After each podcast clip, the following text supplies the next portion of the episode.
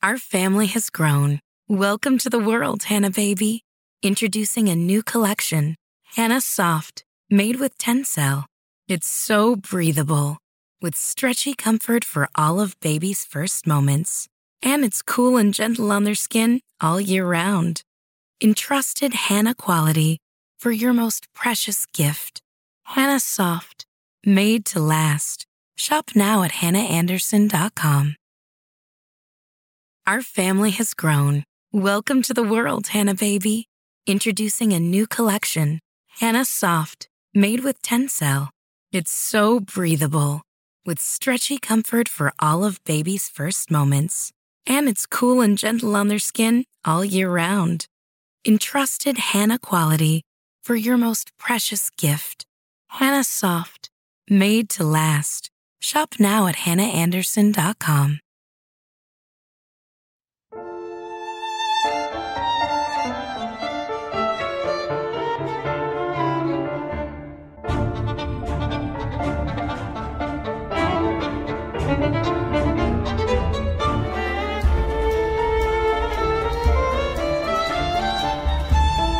Ana Karenina, de Lev Talstov.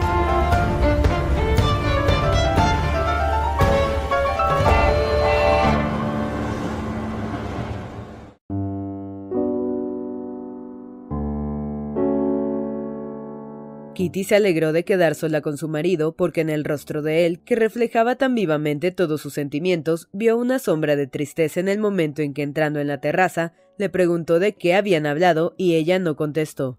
Cuando marchando ante todos a pie, perdieron de vista la casa y salieron al camino polvoriento, llano, cubierto de espigas y granos de centeno, ella se apoyó más en el brazo de su esposo y le apretó contra sí.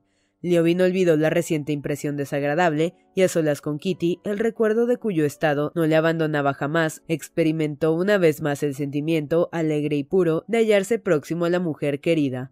No tenía de qué hablarle, pero deseaba oír el sonido de su voz, que había cambiado durante su embarazo. En su voz y en sus ojos había ahora la dulzura y la gravedad de las personas concentradas en una ocupación que les es grata. No te cansarás, apóyate más en mi brazo, dijo Liovin. No me canso, me alegro de estar a solas contigo. Aunque me siento a gusto con los demás, añoro nuestras veladas invernales en que quedamos los dos solos. Entonces estábamos bien y ahora mejor. Las dos cosas son excelentes, repuso Liovin apretándole el brazo. ¿Sabes de lo que hablábamos cuando llegaste? De la confitura, de eso y de cómo suelen declararse los hombres. Ya, dijo Liovin. Escuchaba más el sonido de la voz de Kitty que las palabras que le decía pensando siempre en el camino que iba al bosque y evitando los sitios en que Kitty pudiera dar un mal paso. Hablábamos de Sergio Ivanovich y de Varenchka. ¿Te has dado cuenta de que... Yo deseo vivamente... continuó ella. ¿Qué te parece? Y Kitty le miró a la cara. No sé qué pensar. Sergio en ese sentido me resulta muy raro. Ya lo he referido. Sí, que estuvo enamorado de una muchacha que murió. Cierto. Eso sucedió siendo yo niño, y lo sé porque me lo contaron. Me acuerdo bien de cómo era en aquella época, un hombre apuesto y atrayente. Desde entonces le veo cómo procede con las mujeres, se muestra amable con ellas, incluso le gustan algunas, pero las considera personas, no mujeres concretamente, ya me entiendes. Ahora con Varenchka parece sin embargo que es diferente. Quizá, pero es preciso conocerle. Es un hombre muy extraño, solo vive una vida espiritual, tiene un alma demasiado pura y elevada. ¿En qué puede rebajarle ese sentimiento? No le rebajaría, pero él está habituado a llevar una existencia puramente espiritual. No sabría reconciliarse con la realidad, y Varenchka, al fin y al cabo, es una realidad. Liovin se había acostumbrado ahora a expresar directamente sus sentimientos sin tomarse el trabajo de revestirlos de palabras precisas. Sabía que su mujer, en momentos como este, le entendía con medias palabras. Y Kitty, en efecto, le comprendió. Oh, no, Varenchka pertenece más a la vida espiritual que a la real. No es como yo. Comprendo que una mujer como yo no puede gustarle a tu hermano. No, él te quiere mucho, y a mí me es muy grato que los míos te quieran. Sí, es bueno conmigo, pero. pero no como el difunto Nikolechka. Llegaron a quererse mucho, concluyó Liovin, y añadió ¿Por qué no confesarlo? A veces me reprocho al pensar que acabaré olvidándole. Qué hombre tan admirable y tan terrible era mi hermano Nicolás. Sí. ¿De qué hablábamos? preguntó tras un silencio. Entonces, ¿crees que él no puede enamorarse? insistió Kitty traduciendo a su idioma las palabras de Liovin. No es que no pueda enamorarse, repuso él sonriendo, pero no es lo bastante débil para... Siempre le he envidiado, hasta ahora que soy feliz le envidio. ¿Le envidias que no sea capaz de enamorarse? Le envidio porque vale más que yo, contestó Liobin sonriendo. No vive más que para sí. Toda su vida obedece al deber y por eso puede estar siempre tranquilo y contento. Y tú no, dijo Kitty con sonrisa irónica y afectuosa. No habría podido decir qué camino seguían sus pensamientos para llevarla a sonreír, pero consideraba que su marido, al elogiar de aquel modo a su hermano y rebajarse tanto él, no era sincero. Sabía que esta falta de sinceridad procedía del cariño de su hermano, de una especie de vergüenza de ser demasiado feliz y sobre todo de su deseo constante de ser mejor. Así que tú estás descontento, insistió con la misma sonrisa, feliz de descubrir en él aquellos sentimientos. La incredulidad de ella respecto a su satisfacción alegraba a Liobin porque involuntariamente le obligaba a exponer las causas de su descontento. Soy feliz, pero no estoy contento de mí mismo. ¿Cómo puedes estar descontento si eres feliz? No sé cómo explicarlo. Ahora no siento en mi alma otro interés sino el que tú, por ejemplo, no des un paso en falso. No saltes así exclamó interrumpiendo el diálogo para reprocharle al verla que realizaba un movimiento demasiado vivo para pasar sobre una gruesa rama seca caída en el camino. Pero cuando pienso en mí y me comparo con otros, sobre todo con mi hermano, siento que no valgo nada. ¿Por qué? exclamó Kitty con la misma sonrisa. ¿No haces lo mismo que los demás? ¿Y tu granja? ¿Y tu propiedad? ¿Y tu libro? No, ahora lo noto sobre todo por culpa tuya, dijo él apretándole el brazo. Sí, es por culpa tuya. Todo lo hago de cualquier manera, si pudiese apasionarme por esas cosas como por ti. Pero últimamente lo hago todo como una lección que me obligaran a aprender de memoria. Entonces, ¿qué dirás de papá? preguntó Kitty. No debe valer nada tampoco, puesto que no ha hecho nada en beneficio de la humanidad. Él, pero ¿acaso tengo yo la bondad, la sencillez, la claridad de ideas de tu padre? Yo al no hacer nada me atormento, y todo esto te lo debo a ti. Cuando tú no estabas, cuando no existía esto, dijo Liobin indicando con una mirada el vientre de Kitty, lo que ella comprendió enseguida. Todas mis fuerzas se empleaban en mi actividad, pero ahora no puedo hacerlo y me avergüenzo de ello. Lo hago todo como quien recita una lección. ¿Entonces querrías cambiarte por Sergio Ivanovich? preguntó Kitty. ¿Habrías querido ocuparte del bien colectivo y dedicarte a esta tarea señalada y nada más? Claro que no, repuso Liobin. En cualquier caso, soy tan feliz que no sé nada de nada. ¿Crees que se declarará hoy mi hermano? interrogó después de un silencio. Sí y no, pero me agradaría mucho que sucediese. Espera. Kitty se inclinó para tomar una margarita silvestre que crecía al borde del camino. Mira a ver si se declarará o no, dijo dándole la flor. Sí, no, comenzó Liobin, deshojando los blancos y recios pétalos de la flor. ¡Alto! exclamó Kitty, que seguía con afán el movimiento de sus dedos, tomándole la mano. Has arrancado dos de una vez. Entonces este pequeño no se cuenta, dijo arrancando un pequeño pétalo apenas crecido. Mira la tartana, nos ha alcanzado. ¿Estás cansada, Kitty? gritó su madre. En modo alguno. Si lo estás, siéntate aquí. Los caballos son mansos y andan despacio. Pero no valía la pena subir. Estaba ya cerca del lugar y continuaron el camino todos a pie.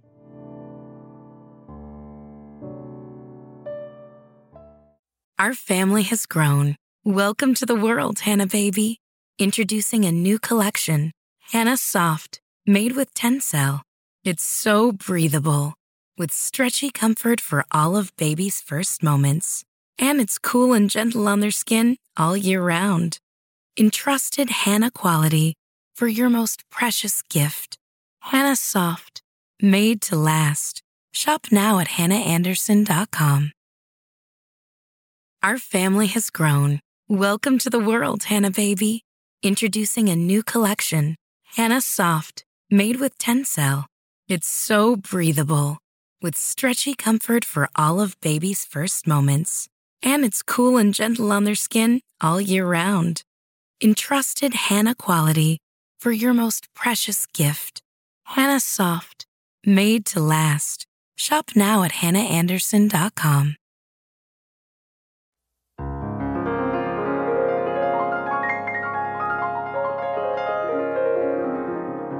Marenchka estaba muy atractiva con su pañuelo blanco sobre la negra cabellera, rodeada de niños ocupándose alegremente de ellos y visiblemente conmovida por la posibilidad de que el hombre que le gustaba se le declarase. Sergio Ivanovich a su lado la miraba sin cesar, recordando las agradables conversaciones que había, que había mantenido con ella y comprendiendo cada vez más claramente y comprendiendo cada vez más claramente que experimentaba por la joven un sentimiento especial que ya sintiera otra vez mucho tiempo hacía en su primera juventud. Si solo una vez, sí, solo una vez. La impresión de alegría que le causaba su proximidad fue creciendo sin cesar hasta el momento en que al, hasta el momento en que hasta el momento en que hasta el momento en que al darle una seta, una enorme seta de tallo delgado con los bordes con los bordes vueltos hacia afuera, con los bordes vueltos hacia afuera, la miró a los ojos y observó el rubor que su emoción tímida y, y observó el rumor que su emoción tímida y observó el rubor que su emoción tímida y alborozada hacía subir a su rostro. Él mismo se turbó y le sonrió con una de aquellas sonrisas que dicen tantas cosas. De ser así, se dijo, debo pensarlo antes de resolverme, sin dejarme llevar como un chiquillo de la influencia del momento. Voy a separarme de todos para buscar setas por mi cuenta, pronunció en voz alta Sergio Ivanovich, porque pronunció en voz alta Sergio Ivanovich, porque si no mis hallazgos van a pasar inadvertidos, y se alejó del lindero del bosque, y se alejó del lindero del bosque por cuya suave y se alejó del lindero del bosque por cuya suave alfombra pasaban entre los viejos álamos poco frondosos hacia el interior, donde a los troncos blancos de los álamos se unían los grises de los olmos y los oscuros de los avellanos. Habiéndose, habiéndose apartado unos cuarenta pasos, Sergio Ivanovich se encontró, se encontró detrás de un avellano en pleno florecimiento, cuyas ramas, con racimos de un rojo rosado, le ocultaban a los ojos de sus acompañantes, y se detuvo. Y se detuvo. Todo estaba en calma en torno suyo, solo en torno de los álamos a cuya sombra se encontraba, zumbadores, zumbadoras moscas volaban, zumbadoras moscas volaban como un enjambre de abejas, y a lo lejos se oían y a lo lejos se oían de vez en cuando las voces de los niños. De pronto, muy cerca en el lindero del bosque, sonó la voz de contralto de Varenchka llamando a Gricha. Una sonrisa alegre iluminó el rostro de Sergio Ivanovich y al tener conciencia de su sonrisa, movió la cabeza en señal de desaprobación y sacando un cigarro del bolsillo, se, se dispuso a fumar. Estuvo mucho rato sin conseguir inflamar el fósforo que frotaba en el tronco de un abedul. La suave pelusa de la blanca corteza se pegaba al fósforo y apagaba la llama. Al fin consiguió encender uno y en el aromático humo del cigarro se elevó ante él como un ondulante velo hacia las ramas colgantes del abedul. Siguiendo con la vista las volutas de humo, Sergio Ivanovich continuó su camino pensando en su situación. ¿Por qué no? se decía. Si esto fuera una explosión de sentimientos, una pasión, si hubiera sentido esta inclinación que ya puedo llamar recíproca y notara a la vez que ello iba contra mi modo de vivir, si, entregándome a esta inclinación, observara que traiciono mi vocación y mi deber, pero no hay nada de eso, solo puedo alegar en contra que, al perder a María, prometí ser fiel a su memoria. Solo esto puedo oponer a mi sentimiento y desde luego comprendo que es importante. Pero mientras hacía estas reflexiones, advertí a la vez que para él no podían tener ninguna importancia salvo tal vez la de que estropearía los ojos de los demás su papel de fiel enamorado. Aparte de esto, por mucho que busque, no encontraré nada contra mi sentimiento. Si hubiera escogido solo ateniéndome a la razón, no habría hallado nada mejor. Pensando en cuántas mujeres conocía, no lograba recordar ninguna que reuniese aquellas cualidades que él, reflexionando fríamente, había siempre deseado para su esposa. Varenchka tenía el encanto y la lozanía de la juventud, pero no era una niña, y si le amaba era conscientemente, como debe amar una mujer. Pero había algo todavía mejor, y era que ella no solo estaba apartada de las opiniones del gran mundo, sino que evidentemente el gran mundo le repugnaba, sin prejuicio de conocerlo y saberse mover en él dignamente, sin lo cual Sergio Ivanovich no podía concebir a la compañera de su vida. Además, Varenchka era religiosa, pero no como una niña al modo de Kitty, religiosa y buena por instinto, sino con conocimiento de causa, ordenando su vida según los principios religiosos. Incluso en otros detalles, Sergio Ivanovich hallaba en ella cuanto pudiera desear en su esposa. Varenchka era pobre y vivía sola en el mundo, y no traería con ella una caterva de parientes y su influencia en casa del marido, como sucedía con Kitty, y estaría obligada en todo a su marido, cosa que había deseado también siempre para su futura vida conyugal y la joven que reunía todas aquellas condiciones le amaba, lo que él, aunque modesto, no podía dejar de observar, y Sergio Ivanovich la amaba también. había un obstáculo, su edad, pero en su familia eran todos fuertes y vivían muchos años. No representaba apenas cuarenta y recordaba que solo en Rusia se consideran viejos a los hombres cincuentones. En Francia, un cincuentón está dans la force de l'âge y un cuarentón es un jeune homme. ¿Qué significaba la edad si él se sentía tan joven de espíritu como veinte años atrás? ¿Acaso no era juvenil el sentimiento que experimentaba ahora cuando al salir del centro del bosque a su límite veía bajo los oblicuos rayos del sol inundada en su luz la graciosa figura de Varenchka con su vestidito amarillo? Ella, con el cesto al brazo, pasó con rápido andar ante el tronco de un abedul. La impresión que le causara Varenchka se unió en él a una perspectiva que le sorprendió por su belleza. El campo de avena que empezaba a amarillar, anegado en los ojos oblicuos del sol, y más allá el añoso bosque, también salpicado de manchas amarillas que desaparecían en la lejanía azul. Su corazón se estremeció de alegría, su alma se llenó de ternura, y Sergio Ivanovich se decidió. En aquel momento, Varenchka, que se había inclinado para tomar una seta, se erguía con gentil ademán. Sergio Ivanovich tiró el cigarro con un rápido movimiento y se dirigió hacia ella.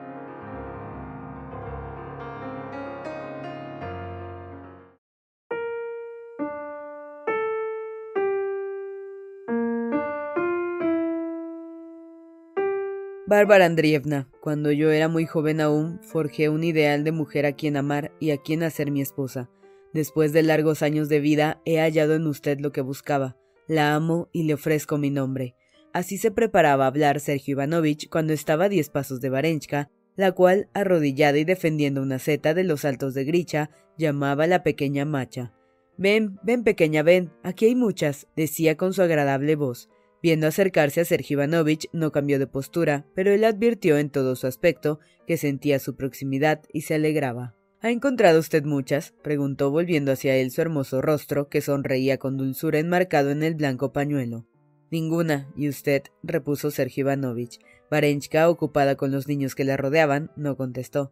Otro, dijo mostrando a la pequeña macha un hongo minúsculo sobre un delgado tallo cortado en la mitad de su esponjosa cabeza rosada por una brisna de hierba seca que había crecido bajo el hongo. Varenchka se incorporó cuando Macha tomó el honguito, rompiéndolo en dos frescos pedazos. Esto me recuerda a mi infancia, dijo Varenchka, dejando a los niños para aproximarse a Sergio Ivanovich. Anduvieron unos pasos en silencio. Varenchka adivinaba que él quería hablar, Sabía ya de qué, y la alegría y el temor le oprimían el alma. Se alejaron tanto que todos les perdieron de vista, pero él seguía callado. Varenchka optó por callar también. Después de un silencio resultaba más fácil hablar de lo que les interesaba que a raíz de unas palabras sobre las setas. Pero como involuntariamente, Varenchka dijo de improviso. De modo que usted no ha encontrado nada. Claro, en el bosque siempre hay menos setas que en los linderos. Sergio Ivanovich suspiró sin contestar. Le desagradaba que ella hablara de las setas. Habría querido hacerla volver a sus primeras palabras sobre su infancia, pero también, como a la fuerza, tras una pausa le contestó He oído decir que los hongos blancos crecen en los linderos del bosque, pero no sé distinguirlos. Pasaron otros minutos, se alejaron más de los niños, y ahora estaban completamente solos. El corazón de Varenchka latía de tal modo que ella percibía sus latidos. Se daba cuenta de que se ruborizaba, palidecía y volvía a ruborizarse. Ser esposa de un hombre como Kosnichev, después de la posición en que viviera con la señora Stoll, le parecía que era más de lo que podía desear. Estaba, por otra parte, convencida de que le amaba. Sentía que ahora iba a decidirse todo y se asustaba de lo que le diría, de lo que le dejaría de decir. Sergio Ivanovich comprendía también que había que explicarse ahora o no lo haría nunca. Todo en la mirada, el rubor y los ojos de Varenchka delataba una fuerte emoción. Kosnichev la compadecía. Pensaba aún que no decirle nada ahora sería ofenderla. Se repitió mentalmente todo lo aducido en pro de su decisión. Se repitió incluso las palabras con las que quería expresársela, pero por una inesperada asociación de ideas, en vez de decirle lo que pensaba, le preguntó ¿Qué diferencia hay entre el hongo blanco y el hongo del álamo? Los labios de Varenchka temblaron de emoción al contestar. La cabeza no difiere apenas, pero el tallo sí y después de pronunciar estas palabras comprendieron ambos que todo había terminado, que lo que debía decirse no se diría, y su mutua emoción, que había alcanzado su punto máximo, empezó a calmarse. El tallo del hongo del álamo recuerda la barba de un hombre moreno sin afeitar, dijo ya completamente tranquilo Sergio Ivanovich. Es cierto, repuso Varenchka sonriente, y sin darse cuenta cambiaron el rumbo de su paseo y se acercaron a los niños. Varenchka sentía dolor y vergüenza, pero a la vez experimentaba cierta sensación de alivio. De vuelta a casa, repasaron todos los motivos que podían tener para repasando todos los motivos que podía tener para casarse, Sergio Ivanovich halló que había pensado equivocadamente. No podía traicionar la memoria de María. Calma, calma, calma, niños, gritó Liobin casi irritado, poniéndose ante su mujer para defenderla cuando los chiquillos, entre gritos de alegría, venían corriendo a su encuentro. Detrás de los niños salieron del bosque Sergio Ivanovich y Varenchka. Kitty no necesitó preguntar nada. En los rostros serenos, como avergonzados de los dos, la joven comprendió que sus esperanzas no se habían realizado. ¿Y qué? preguntó su marido cuando volvían a casa. No toma, dijo Kitty recordando a su padre en el modo de reír y hablar, lo que Liobin observaba a menudo en ella con placer. ¿Qué quiere decir no toma? Esto, mira lo que hacen, repuso Kitty, tomando la mano de su marido, llevándosela a la boca y tocando sus labios cerrados. Le besa la mano como se le besa a un obispo. ¿Pero quién es el que no toma? preguntó Liobin riendo. Ni el uno ni el otro. Mira, es así como debe hacerse. Y Kitty besó la mano de su marido. Cuidado, ahí vienen unos aldeanos. No, no han visto nada.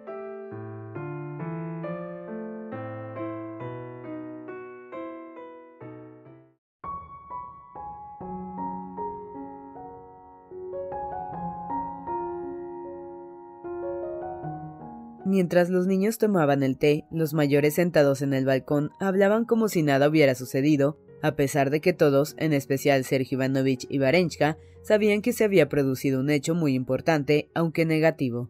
Tanto él como ella experimentaban un sentimiento análogo al de un alumno después de un examen desfavorable, cuando queda en la misma clase o le hacen salir del colegio. Todos los presentes, comprendiendo también que había sucedido algo, hablaban con animación de cosas indiferentes, Liobin y Kitty esta tarde se sentían particularmente felices y enamorados.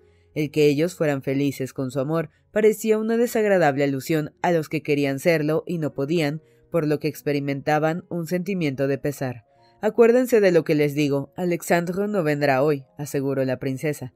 Aguardaban para aquella tarde la llegada de Oblonsky y el anciano príncipe había escrito que quizás fuera también él. Y sé muy bien por qué, continuó la anciana señora. Según él, a los recién casados hay que dejarlos solos durante los primeros tiempos. Papá nos tiene abandonados, hace mucho que no le vemos, dijo Kitty. Además, ¿acaso somos recién casados? Si somos veteranos ya. Pues si él no viene, ya les dejaré, hijas, dijo la princesa suspirando melancólicamente. ¿Por qué, mamá? exclamaron ellas. Piensen en lo triste que se sentirá él ahora. Insólitamente, la voz de la anciana tembló. Sus hijas callaron y cruzaron una mirada con la que querían significar. Mamá siempre encuentra algún motivo de tristeza. Ignoraban que, por bien que ella se hallara en casa de Kitty y por útil que se consideraba allí, sufría y estaba apenada por sí misma y por su esposo desde que su hija menor, la preferida, se había casado, dejando su hogar tan vacío. ¿Qué quiere usted? preguntó Kitty a Gafia Mikhailovna, que se acercaba con aire de importancia y de misterio. Es que la cena. Anda, ve a dar órdenes mientras yo le tomo la lección a Gricha. Hoy no he estudiado nada, dijo Dolly. Esa lección debo darla yo. Ya voy, Dolly, repuso Liobin levantándose de un salto. Gricha había ingresado ya al instituto y tenía que preparar sus lecciones durante el estadio. Dolly, que en Moscú estudiaba hasta latín con su hijo, al llegar al campo se impuso la norma de repetir con él al menos las lecciones más difíciles de aritmética y latín. Liobin se ofreció a hacerlo en su lugar, pero ella, viendo una vez cómo Liobin tomaba la lección al niño y notando que no lo hacía como el profesor repasador en Moscú, se disgustó y procurando no ofender a su cuñado, le dijo resueltamente que había que repasar las lecciones tal como estaban en el libro, según hacía el profesor de Moscú, y que por ello prefería dar ella misma las lecciones a su hijo.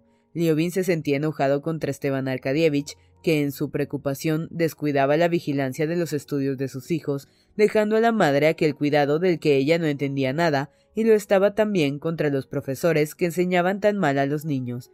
No obstante, prometió a su cuñada dirigir los estudios de su hijo como ella quería, y seguía dando clase a Gricha, pero no por su método propio, sino por el del libro, motivo por el cual no lo hacía de buena gana y a menudo, como había sucedido hoy, olvidaba la hora de la clase. Iré yo. Dolly, quédate aquí, dijo. Lo repasaremos todo con arreglo al libro. Únicamente cuando venga Estiva y salgamos de casa dejaremos un poco las lecciones. Y Liobin se dirigió al cuarto de Gricha. Varenchka, a su vez, se ofreció a cumplir el trabajo de Kitty. También allí, en la casa feliz y bien administrada de los Liobin, había sabido hacerse útil. Yo me cuidaré la cena. Usted siéntese, dijo, y se dirigió a Gafia Mijailovna. Seguramente no han encontrado pollos y tendremos que apelar a los nuestros, dijo Kitty. Ya lo veremos a Gafia Mijailovna y yo. Y Varenchka desapareció con el ama de llaves. Qué muchacha tan simpática, dijo la princesa.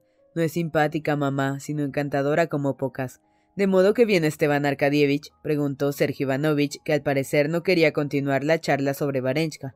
Es difícil hallar dos cuñados menos semejantes, agregó con fina sonrisa. El uno es animadísimo, vive en sociedad como pez en el agua, y el otro, nuestro Costia, es entusiasta, sensible, pero en sociedad o permanece extático o se agita sin ton ni son como un pez fuera de su elemento. Es muy poco prudente, dijo la princesa dirigiéndose a él. Precisamente quería decir que a ella, e indicó a Kitty, le es imposible permanecer aquí y tendrá que trasladarse a Moscú. Él dice que vale más mandar venir al médico. Costiera todo lo necesario, mamá. Está conforme con todo. Atajó Kitty molesta al ver que su madre hacía a Sergio Ivanovich juez en aquel asunto. Mientras hablaban, en el camino se oyeron relinchos de caballos y ruido de ruedas sobre la arena. Aún no había tenido tiempo Dolly de levantarse a ir al encuentro de su marido, cuando Liovin saltó del piso de abajo, donde Gricha estudiaba, y ayudó a bajar al chiquillo. Es estiva, gritó Liovin bajo el balcón. No te apures, Dolly, ya hemos terminado. Como un niño, echó a correr hacia el coche. Hola, hola, hola. gritaba Gricha dando saltos por el camino. Viene otro. Debe ser papá, gritó Liovin deteniéndose. Kitty, no bajes la escalera, es muy empinada. Más vale que des la vuelta pero Liobin se equivocó tomando por su suegro al que venía en el andó.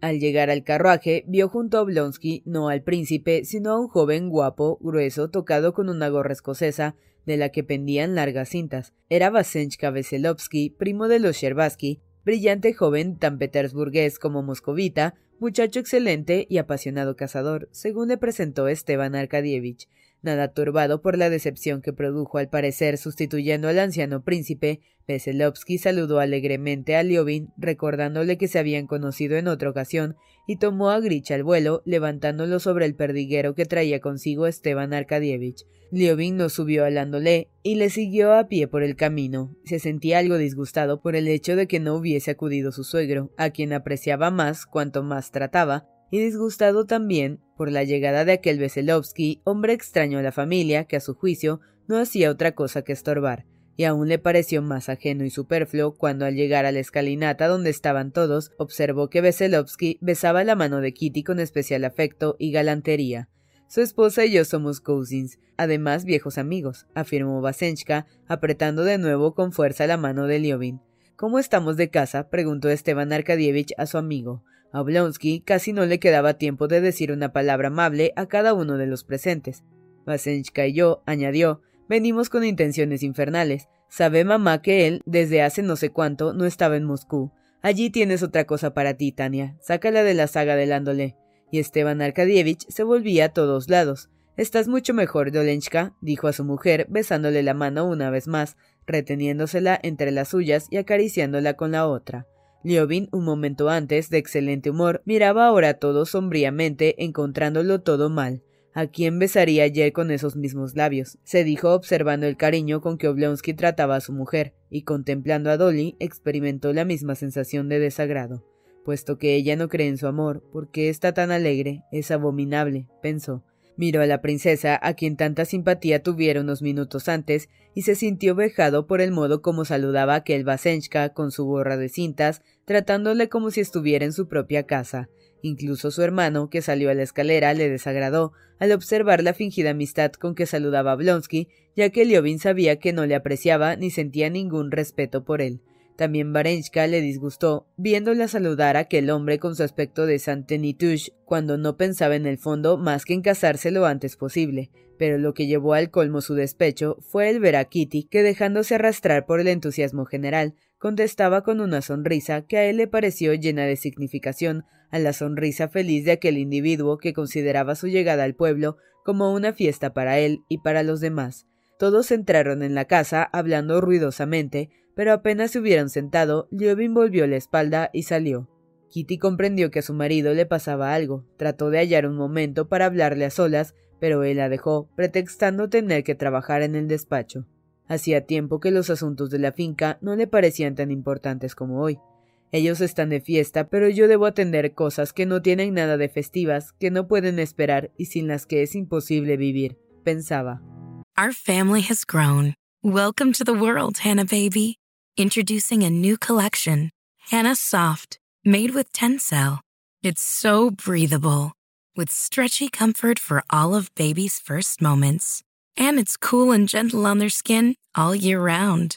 Entrusted Hannah quality for your most precious gift.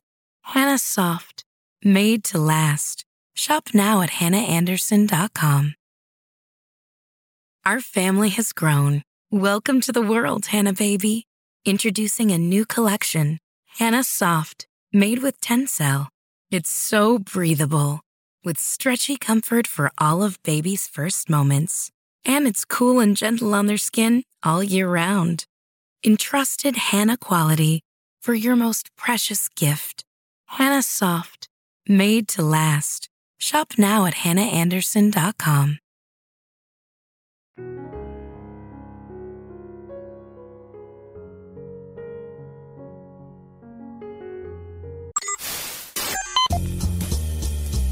No te pierdas la continuación de esta historia. Capítulos todos los lunes, miércoles y viernes. Suscríbete. El Cuentero, con historias para tus oídos.